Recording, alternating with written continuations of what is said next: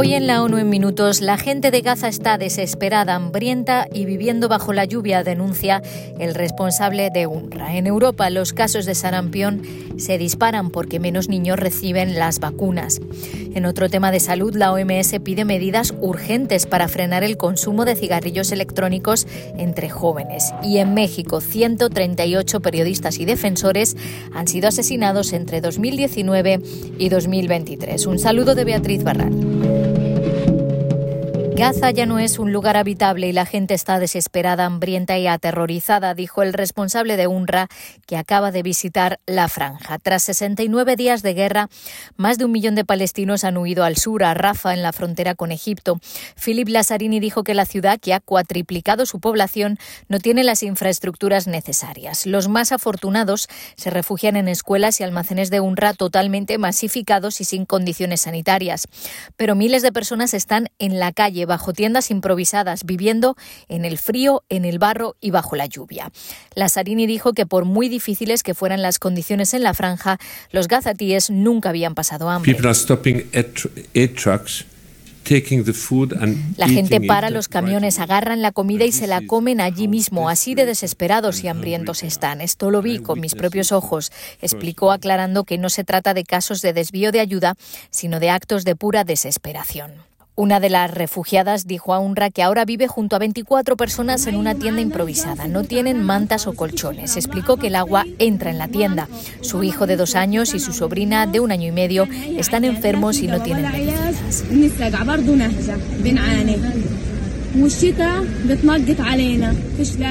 La lluvia nos moja y no tenemos nada para protegernos. Anoche entró el agua. Tenemos que subir a los niños en escaleras. Los casos de sarampión en Europa y Asia Central se han disparado más de un 3.000% este año. UNICEF advierte que el aumento es atribuible a un retroceso de la cobertura de inmunización e insta a actuar con urgencia.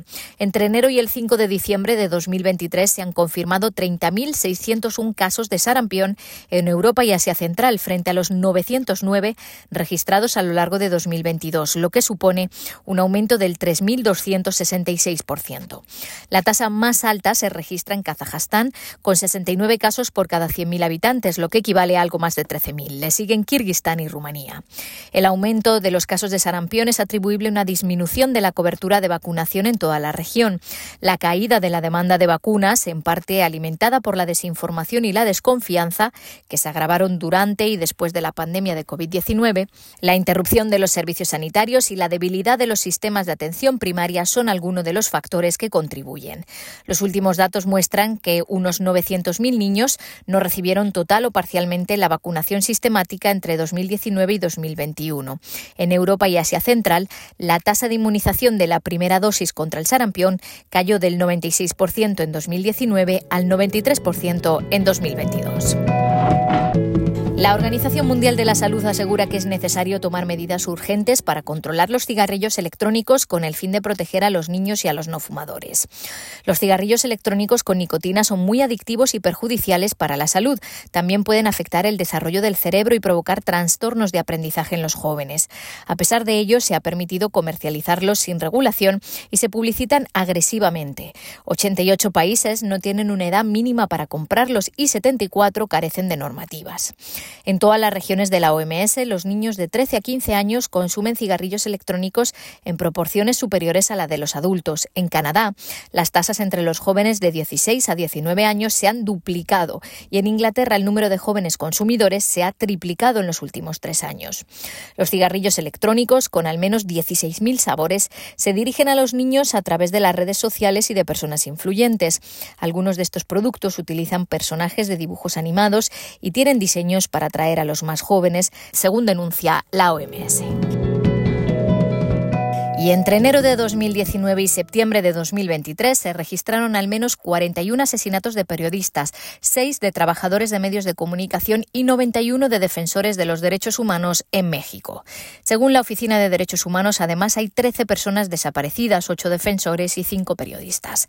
De las 138 víctimas, prácticamente dos tercios habían sufrido incidentes previos y más de un 30% habían presentado formalmente denuncias que, de acuerdo con la información disponible, no fueron adecuadamente consideradas y tramitadas.